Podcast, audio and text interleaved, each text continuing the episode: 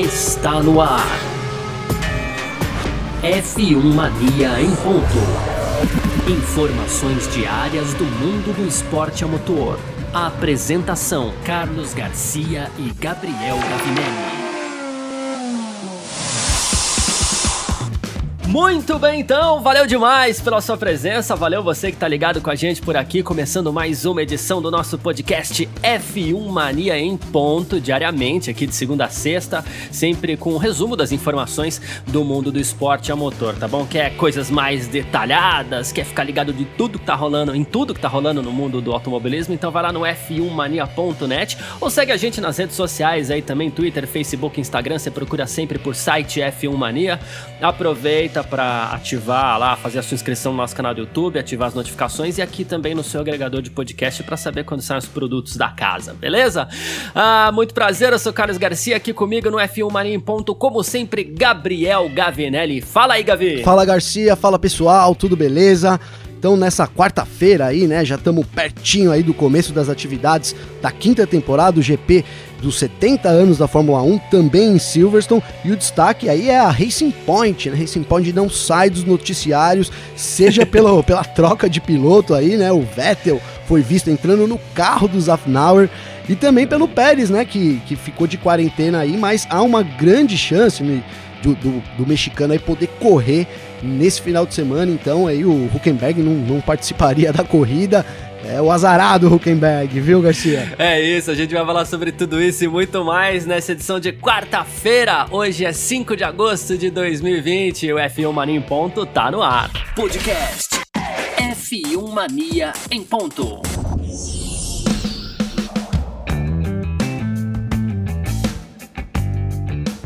É isso, né? Como você mesmo falou, Gavinelli, a Racing Point não sai da, da, das manchetes, né? Do mundo da Fórmula 1 aí, principalmente.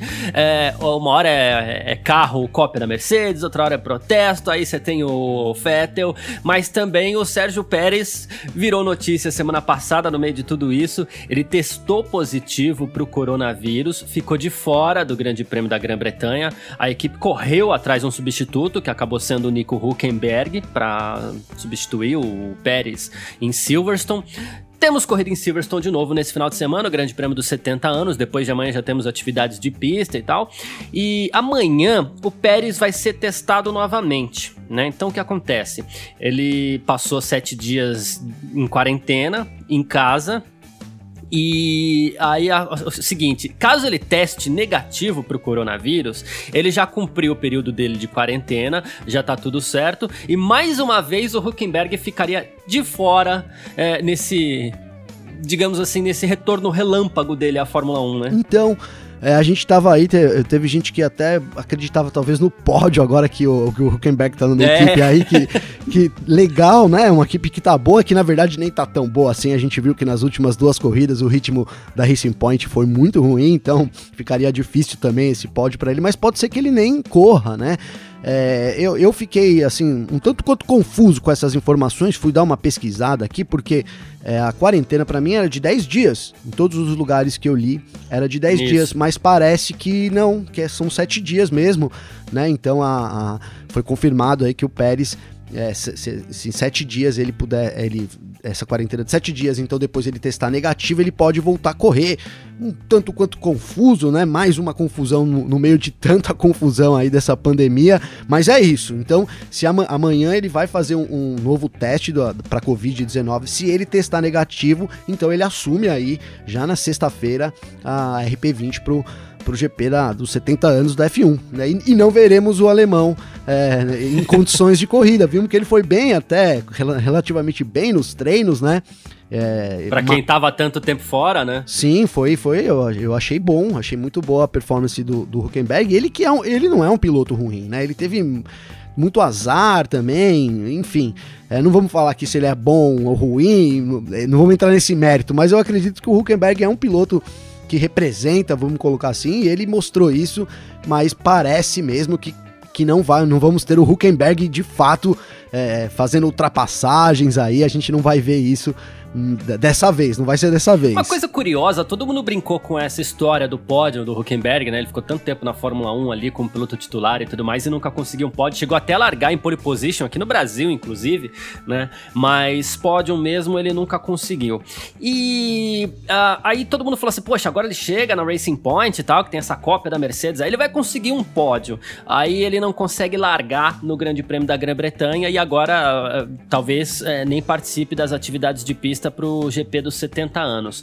Mas, né, a gente não pode esquecer de uma coisa, é que assim, é, a, a Covid-19 tá aí, o coronavírus tá aí, pode ser, e a gente espera que não, a gente torce muito para que isso não aconteça, mas todos estamos, qualquer ser humano do planeta tá sujeito a testar positivo para Covid-19, né? E caso isso aconteça com algum outro piloto de Fórmula 1, ele também vai perder uma corrida, ele também vai ficar de fora e, e será necessário que algum piloto uh, o substitua.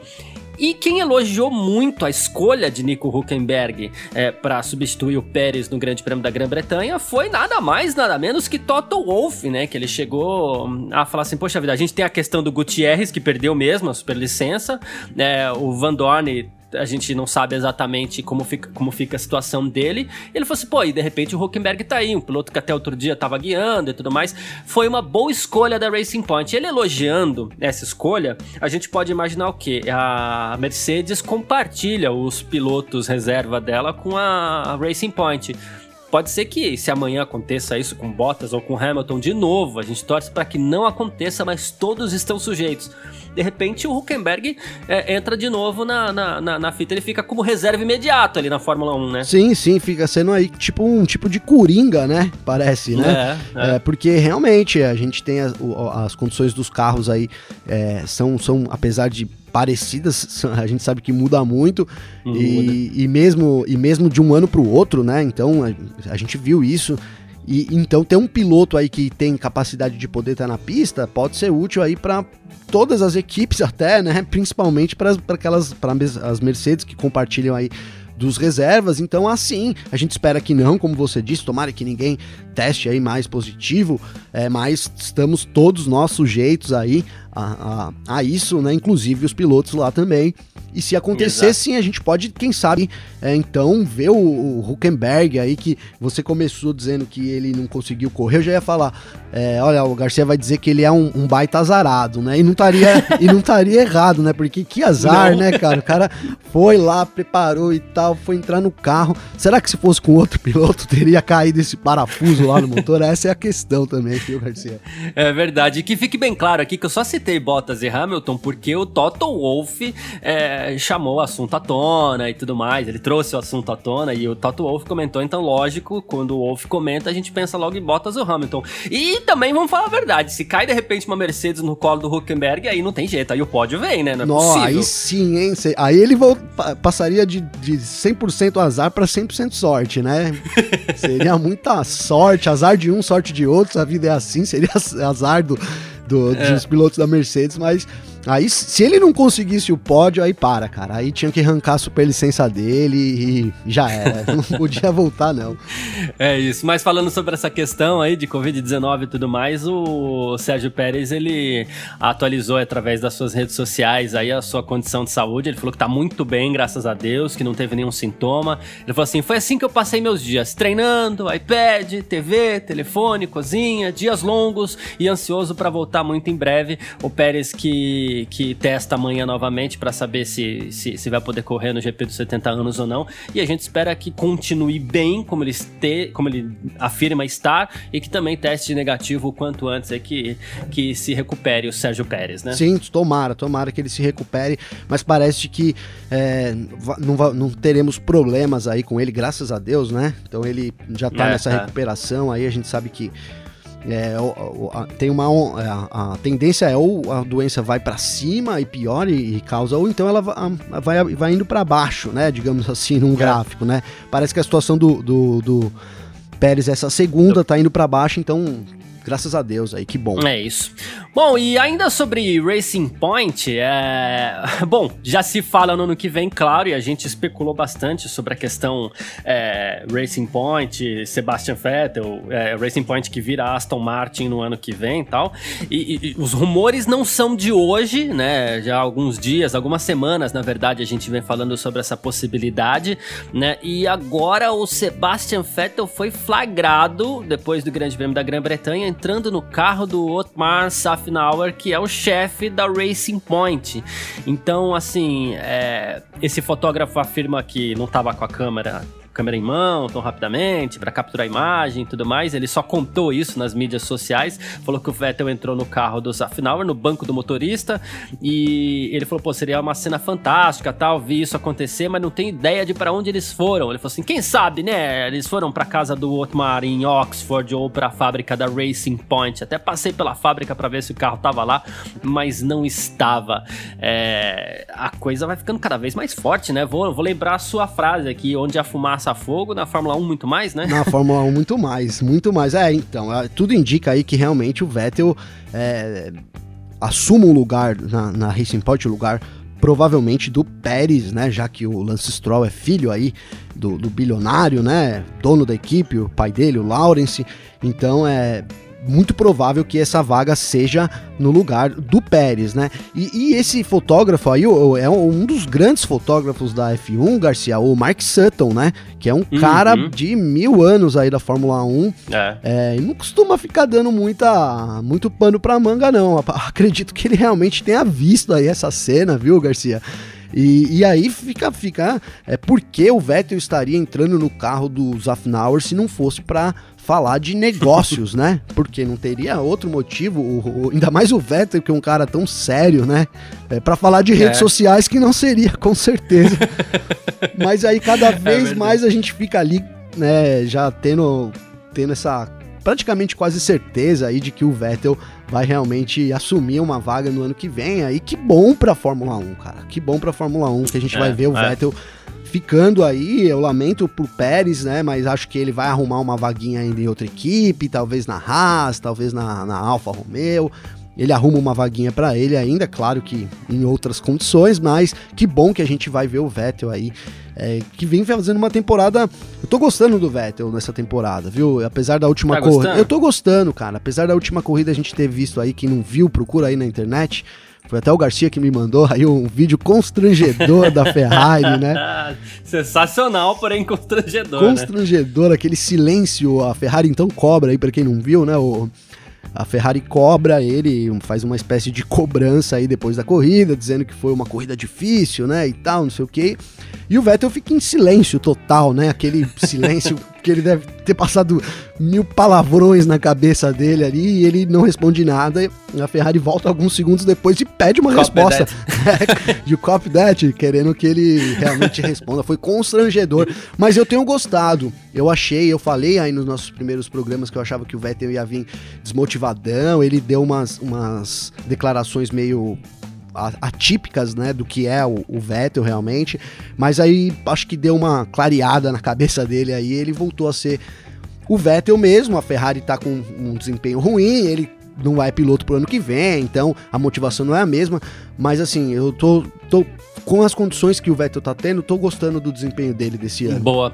E misturando um pouco os assuntos, aí o Vettel é piloto Ferrari hoje, né? A Ferrari entrou nessa onda aí da Renault e resolveu também agora protestar contra a Racing Point, né? É, de novo, ainda a história, a gente tá falando bastante de Racing Point hoje aqui, mas é porque a Racing Point é acusada de, de, de copiar o carro da Mercedes ano passado, e só pra gente encerrar esse assunto aqui, a, a Ferrari também entrou com protesto junto à FIA, né? E agora a gente imagina que, assim, a, a, esse é o apêndice 6 do regulamento esportivo da Fórmula 1, que afirma que as equipes só podem usar certas peças se elas mesmas tiverem projetado, segundo a Ferrari, Ferrari. A Racing Point não cumpriu essa regra, então tá todo mundo de olho aí. Renault, Ferrari, quem sabe a McLaren também. A gente continua acompanhando essa história e torcendo por uma decisão rápida da FIA, certo? Certo, é isso aí. Então, ok. Então vamos falar mais uma vez dos pneus, que foram grandes assuntos aí, alguns dos grandes assuntos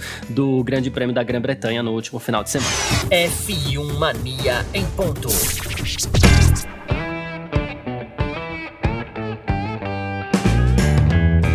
E não poderia ser diferente, né? Depois do Grande Prêmio da Grã-Bretanha e de alguns furos de pneus, a Pirelli virou alvo de críticas aí, né? Pelo que aconteceu na, no último domingo. De novo, só relembrando aqui, a gente teve a três voltas do final, a gente teve um furo de pneu no dianteiro esquerdo do, do Valtteri Bottas, né? Que acabou perdendo a segunda colocação, acabou caindo para décimo primeiro, ficou só fora da zona de pontos e tudo mais. Na última volta, nós tivemos nada mais, nada menos que Lewis Hamilton, que ainda assim venceu, mas com pneu furado, o mesmo dianteiro esquerdo, e o Carlos Sainz da McLaren também. É, então, problemas graves aí com os pneus da Pirelli. E a gente não pode esquecer também que o pneu traseiro direito do do Daniel Kvyat também acabou estourando e a gente falou, o próprio Kvyat chegou a falar assim, ah não, mas eu me distraí aqui olhando pro volante e tal, e por isso eu errei, mas o furo de pneu ocasionou a batida, então assim, foram pelo menos quatro furos graves assim de pneus e a Pirelli virou alvo de críticas, né? E, aí o, o pessoal não perdoou a Pirelli para esse final de semana. Inclusive a, Silver, o, o, a pista de Silverstone já vem fazendo algumas, tomando algumas medidas para evitar que ocorram mais furos de pneus durante esse final de semana, o Grande Prêmio dos 70 anos ali. Então, a, coisas devem mudar para esse final de semana, né? Sim, então a gente é, na saída da Beckett ali, né?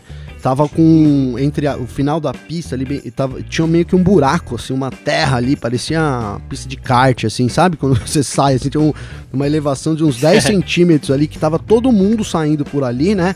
Inclusive foi ali que, que o Ricardo é, danificou o chassi dele, que ele teve que trocar o chassi, né, pra corrida. Foi ali que ele danificou, ele saiu da pista ali, não foi uma, uma, um dano evidente, assim, aparente, né, na verdade, mas depois que o carro foi pro box, então eles é, verificaram que teve um, um, realmente danificou estruturalmente, né? E, e, optaram pela troca. Então eles fizeram essa, essas, essa, essa mudança também, né?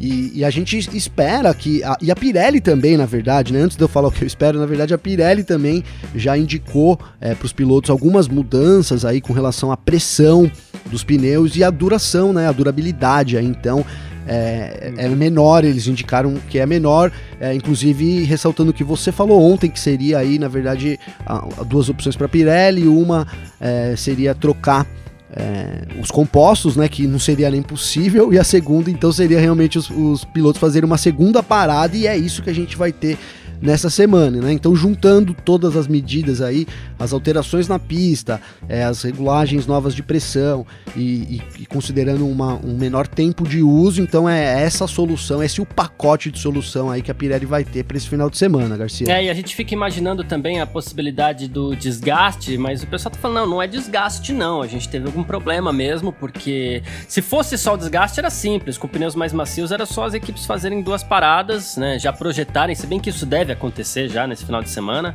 né? Mas se fosse só o desgaste, é, é, seria fácil de se resolver, mas a, a questão foi meio estrutural, misturado com detrito na pista, tem a questão da saída da curva 13 também, então é, uma soma de fatores, é meio acidente de avião, né? Uma soma de fatores acabou causando esses problemas e se fala inclusive que afetou a Mercedes em cheio no final da prova pela alta velocidade do carro da Mercedes em curva, o alto downforce também que empurra o carro para baixo baixo, né? E não exatamente o DAS, que todo mundo já, já fez questão de, de, de, dizer que o DAS não foi um problema, e o DAS nem interfere tanto nessa questão do desgaste e tal, mas a Mercedes acaba exigindo um pouquinho mais, a qualidade do carro da Mercedes acaba exigindo um pouco mais desses pneus. Cara, tem uma, é, com certeza, tem uma história aí na, no automobilismo que é mais ou menos assim, né? O carro é, é um quarto, o pneu é um quarto do conjunto do carro, né? Então seria 25% do pneu, 25% do chassi, 25% do motor e o outro 25% o piloto.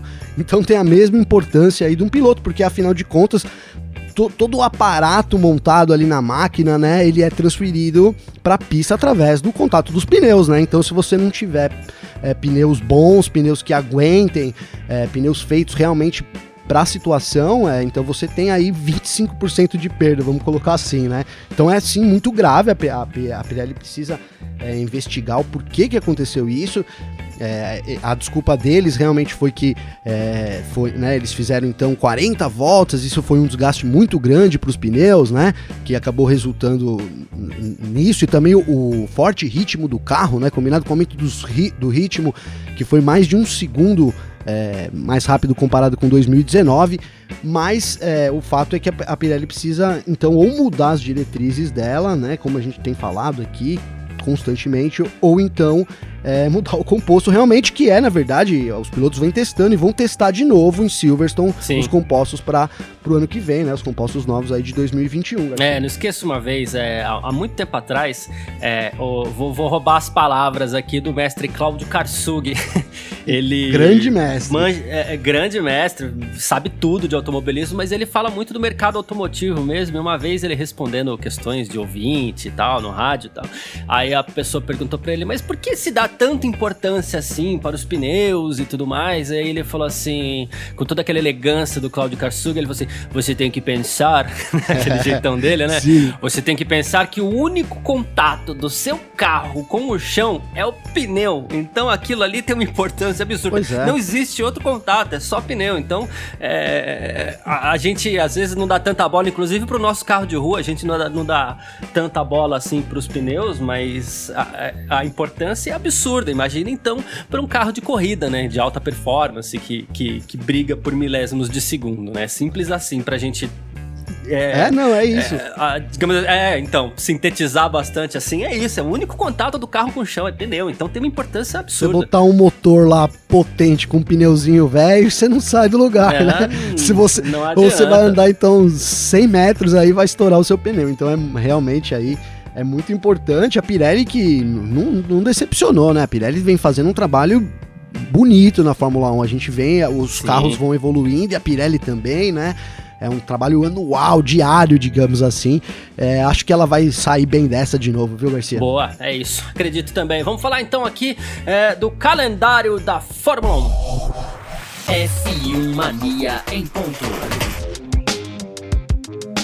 Bom, e outro grande assunto, né, que a gente vem abordando aí há alguns, algum, algumas semanas, alguns episódios por aqui, é o calendário 2020 da Fórmula 1. Claro que já sofreu inúmeras alterações, por enquanto tem 13 etapas confirmadas. É, e claro, a gente está falando da pandemia, 2000, da pandemia de Covid-19, e a gente, em todos os episódios do F1 Mania em Ponto aqui, a gente infelizmente teve que citar essa pandemia e vamos continuar assim por um tempo, acredito. Mas assim, é, o Jean Todt, presidente da FIA, ele afirmou que, assim, existe uma grande cooperação entre a Fórmula 1, a FIA, entre as partes comerciais envolvidas, todo mundo trabalhando no calendário que vai ser submetido à FIA e tudo mais. Mas ele falou assim que, é, isso já pensando no calendário do ano que vem, é, esse calendário vai ser apresentado, mas ele não sabe se será executado, porque a gente vai depender um pouco de como estará a situação da pandemia. Assim, pode acontecer que de você ter planejado uma corrida, essa corrida corrida não acontecer. Ele falou assim: então acredito que o campeonato do próximo ano também tenha que ser um pouco mais criativo e flexível, porque ele acredita que essa pandemia, não, não vai estar tá, é, superada ainda. Então, mas é algo que eu já tinha pensado também, viu? Como é que fica? Você arrasta até o fim do ano? Como é que começa os testes? Quando começa a temporada? É uma dificuldade a mais, é, né? Pois é, não, eu vou citar aqui o exemplo, a primeira temporada, né, a primeira etapa da temporada, que vem sendo, né? Então, o GP da Austrália, a Austrália tá com restrições aí, proibida a entrada de pessoas de diversos países, inclusive do Brasil, né? Então, e, e não há, e na verdade lá o, o prognóstico não é nada bom também ainda, né? Então, a Exato. gente já, é, é, faltam aí, o quê? Cinco meses? Não, mais, né? Sei lá, seis, sete meses. Um pouquinho, um pouquinho mais, mais é. mas assim, é, parece muito tempo, mas a gente viu que para a pandemia, né, infelizmente, não tem sido um tempo tão longo assim, né? É muito provável que aí já entrando até em termos de saúde e tal, mas enfim, mas é muito provável que a gente só tenha uma normalidade total depois que a vacina for realmente aprovada e, e que as pessoas consigam se vacinar, né? Afinal de contas, são bilhões de pessoas é. aí, vai levar um certo tempo para que a gente consiga atingir esse patamar aí, né? Então é isso, né? Ele, ele quer manter o calendário normal. É, então, as, provavelmente que mantenham as conversas, aí as negociações dos países, na verdade, possuem contratos até para isso, né, Garcia? Muitos países possuem contratos.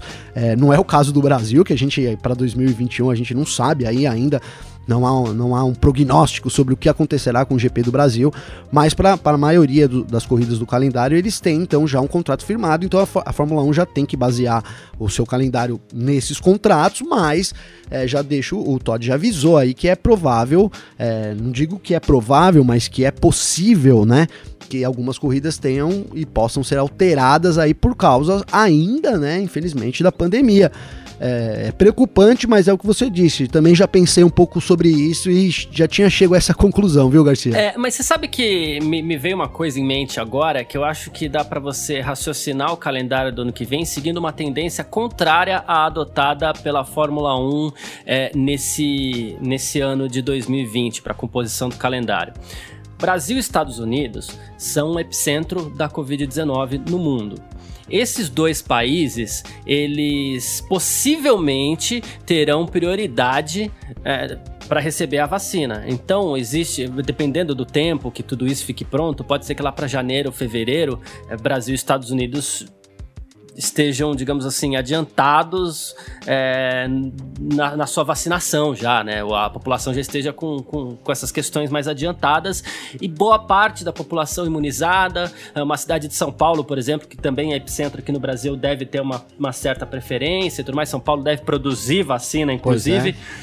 Então, chuto eu que com Brasil e Estados Unidos imunizados, pode ser que a temporada comece por aí, de repente, seguindo essa, essa, essa tendência. Não, vamos começar por aqui pelas Américas, porque as Américas já começaram a campanha de vacinação antes. Então, a gente pode pensar numa tendência contrária a essa que a Fórmula 1 adotou agora para a composição do calendário 2020. Não, não, né? faz todo sentido também, pensando aqui agora, é, faz todo sentido, né? Você, o Brasil já tá bem à frente aí, né? Tá bem avançado nesses termos, já tá na fase 3, então, né, da, da vacina aí.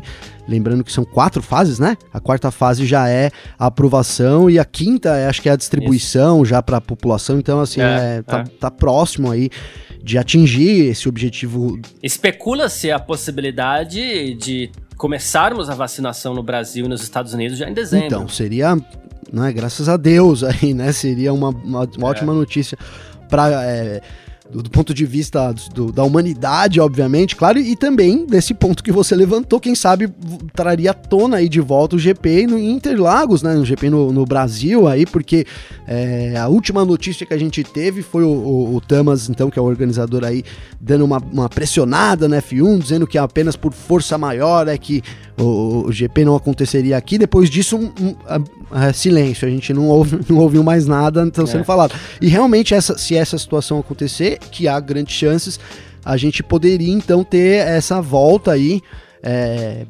começando as temporadas aqui, né? Começaria por aqui e tal seria sim uma, uma, uma, ótima, uma ótima possibilidade para F1. Se isso acontecer realmente, tem outros países já também, a Rússia, então poderia aí começar o seu calendário baseado nisso. Quem vai ter acesso primeiro às vacinas e quem vai conseguir primeiro é, acertar isso vai ser. Quando, quando isso realmente sair, a gente sabe que vai ser uma, uma disputa tremenda aí, imagina, todos os países é, vão querer, é. né? Eu fiquei pensando aqui no Canadá, é, na China também, que já provavelmente já vai ter né, a vacina, apesar que são muitos chineses, mas eles estão bem avançados lá também, né? São muita, muita gente para vacinar, o estágio 5 deles lá, provável que seja bem demorado. Mas é uma, eu acho que o caminho para F1 é isso. Eles vão ter, eles já estão fazendo isso agora, que é correndo no, no, nos locais que a pandemia está mais controlada. É, e, para 2021 vai começar assim. É, a gente é, sabe que isso demora um, um, certo tempo. Historicamente é assim que é. As notícias, as pandemias demoram um certo tempo e é isso, dois anos. É, é um prazo para tudo voltar ao normal, eu acredito também, viu, Garcia? É isso, e que fique muito claro também que isso que eu falei aqui foi apenas uma análise baseada em especulações, não, não tô afirmando que a temporada vai começar por aqui, a gente nem sabe se vai ter grande prêmio do Brasil, só para ficar bem pois claro. Pois é, tá? e aí eu comentei em cima da especulação do Garcia, só para deixar isso, claro. Isso, é, senão os caras, ó, oh, os caras falaram lá. É isso. Mas enfim, é outra categoria que teve seu calendário completamente bagunçado aí, que foi a Fórmula E. Vai começar a sua grande final hoje, ah, as seis etapas finais que vão acontecer em Berlim. E na etapa de hoje, dessa quarta-feira, que pode ser que quando você esteja ouvindo esse podcast, pode ser inclusive que a etapa já tenha acontecido, tá? É, já que a gravação desse podcast acontece sempre entre 11 da manhã e meio-dia, mas assim, a, amanhã a gente vai falar sobre esse resultado e tudo mais. A, a pole position ficou na mão do Antônio Félix da Costa e com Jean-Henrique Verne em segundo, André Lotter em terceiro, Sebastian Boemi em quarto e o Nick DeVry em quinto lugar. A gente tem o Felipe Massa aí na nona colocação também entre os brasileiros. O Lucas de Graça foi só o vigésimo e o Sérgio Sete Câmara o vigésimo segundo. Esse aí é o grid é, resumido da Fórmula E que começa a sua finalíssima hoje. Bom, nosso podcast é Filmar em Ponto vai ficando por aqui. A gente tá de volta amanhã, quinta-feira, dia 6, falando mais sobre o mundo do esporte a motor por aqui. Eu, Carlos Garcia, agradeço sua presença, valeu demais. Também você, Gabriel Gavinelli, valeu? Valeu, Garcia, valeu, pessoal. Amanhã a gente se vê de novo, a gente se fala de novo, é isso aí. É isso, tchau! Informações diárias do mundo do esporte a motor. Podcast F1 Mania em ponto.